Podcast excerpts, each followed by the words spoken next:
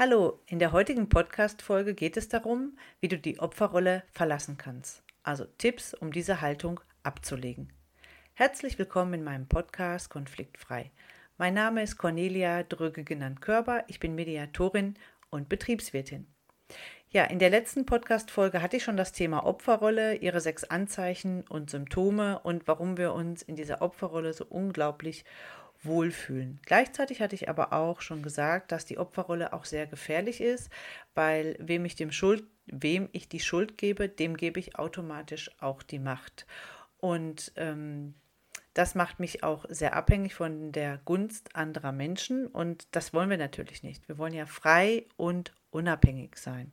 Also die Frage, wie schaffe ich es, die Opferrolle zu verlassen, nachdem ich es anhand der Tipps äh, zu den Symptomen und Anzeichen erkannt habe, dass ich mich vielleicht viel zu oft in der Opferrolle befinde. Also es geht ja nicht darum, ähm, sich nicht mal bedauern zu dürfen oder nicht weinen äh, zu dürfen oder auch Trübsalblasen ist verboten. Das ist nicht automatisch die Opferrolle. Ich glaube, das sind Phasen, die hat jeder Mensch, also ich auf jeden Fall auch. Und die Frage ist ja eher, wie viel Zeit verbringe ich in dieser Opferrolle? Macht es einen Großteil meines Lebens aus? Kann ich die in der letzten Folge genannten Symptome und Anzeichen für die Opferrolle alle bestätigen? dann sollte ich mal drüber nachdenken, diese verlassen, zu verlassen und wieder in die Handlungsfähigkeit zu kommen. Es gibt kein Leben ohne Verletzung. Ungesund ist es aber, die chronische Opferrolle zu gehen. Und wenn wir uns erstmal an diese Haltung gewöhnen, äh, desto wohler fühlen wir uns ja auch dort und desto schwieriger wird es ja auch, die Opferrolle wieder zu verlassen und abzulegen. Kein Entringen? Nein, das natürlich nicht. Um aus der Opferrolle herauszukommen, müssen wir diese erstmal erkennen. Das hatten wir in der letzten Folge mit sechs Anzeichen und Symptome. Aber im zweiten Schritt benötigen wir einen starken Veränderungswillen. Wie so oft im Leben, wenn wir etwas verändern wollen. Wenn wir abnehmen wollen, wenn wir aufhören wollen zu rauchen oder andere lästige ähm, ja, Eigenarten gerne ablegen möchten oder auch irgendwie was anderes mehr machen möchten. Mehr Sport, mehr Disziplin, etwas früher aufstehen. Es benötigt immer einen starken Willen zur Veränderung. Es geht natürlich vorrangig erstmal darum, Verantwortung für unser eigenes Leben zu übernehmen und ins Handeln zu kommen. Und dann können wir auch Lösungen entwickeln. Also die Entscheidung, ich will etwas verändern und dahinter stehe ich, ist der erste wichtigste Schritt in die richtige Richtung.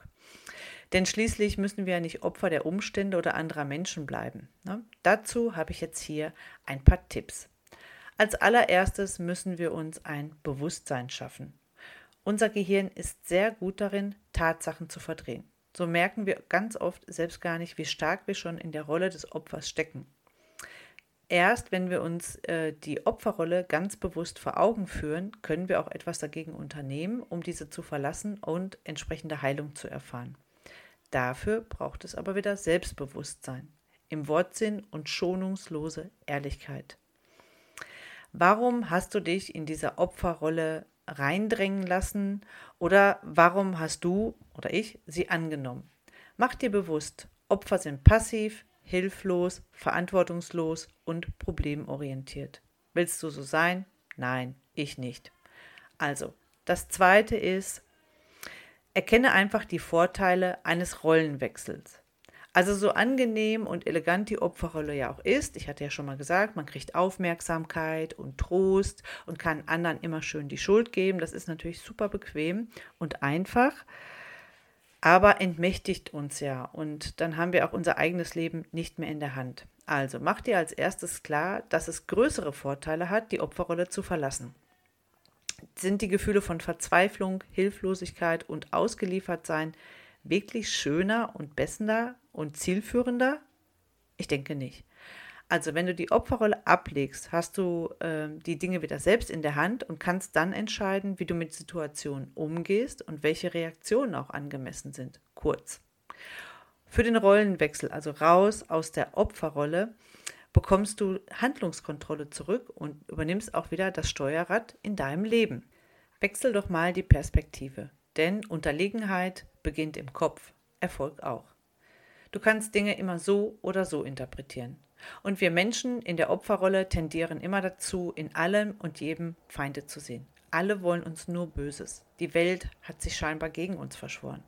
Ja, natürlich ist das Quatsch, aber es passt einfach so schön ins Weltbild und erklärt vieles so einfach.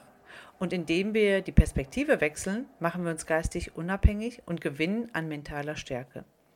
Zum Beispiel sieh das doch mal so. Was wäre denn das, wenn das, was du gerade durchmachst, dich nur auf das vorbereitet, was du dir so sehr wünschst? Denn Zeiten verändern sich und die Zeiten verändern uns. Alles ist immer eine Frage der Perspektive. Der nächste Tipp wäre loslassen lernen.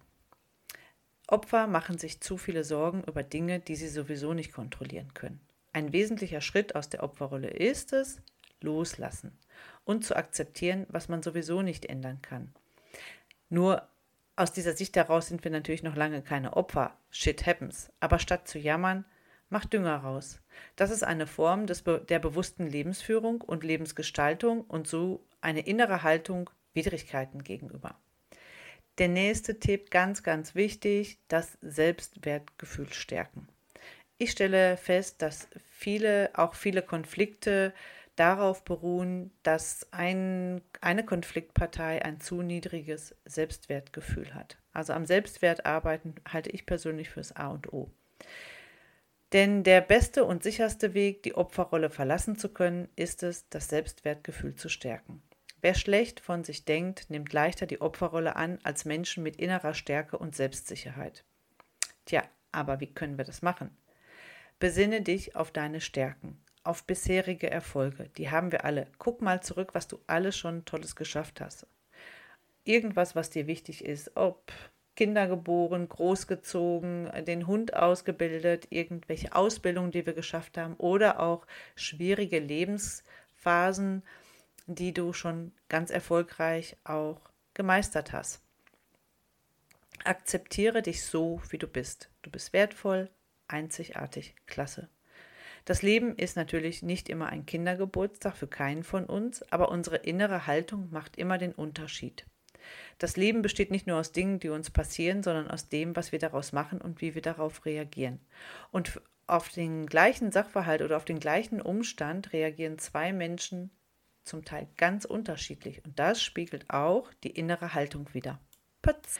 So zum Schluss gebe ich noch mal eine kleine Zusammenfassung, äh, um dich zu motivieren oder äh, diese Opferrolle selber zu verlassen oder andere Menschen in deinem Umfeld dabei zu unterstützen. Die Frage ist nochmal, was versteht man jetzt nochmal genau unter der Opferrolle? Die Opferrolle ist eine Haltung, bei der die Opfer anderen die Schuld für ihr Leid oder ihr Schicksal zuweisen. Man kann einmal in die Opferrolle gedrängt werden, aber die meisten von uns entscheiden sich einfach freiwillig dafür. Und es kann sogar eine Machtstrategie sein, um den Gewinner im Nachhinein doch noch moralisch zu besiedigen. Solltest du in deinem Umfeld auch Menschen haben, bei denen der Eindruck entstanden ist, dass sie sich in einer Opferrolle befinden, ist ja die Frage, wie kannst du mit diesen Menschen umgehen?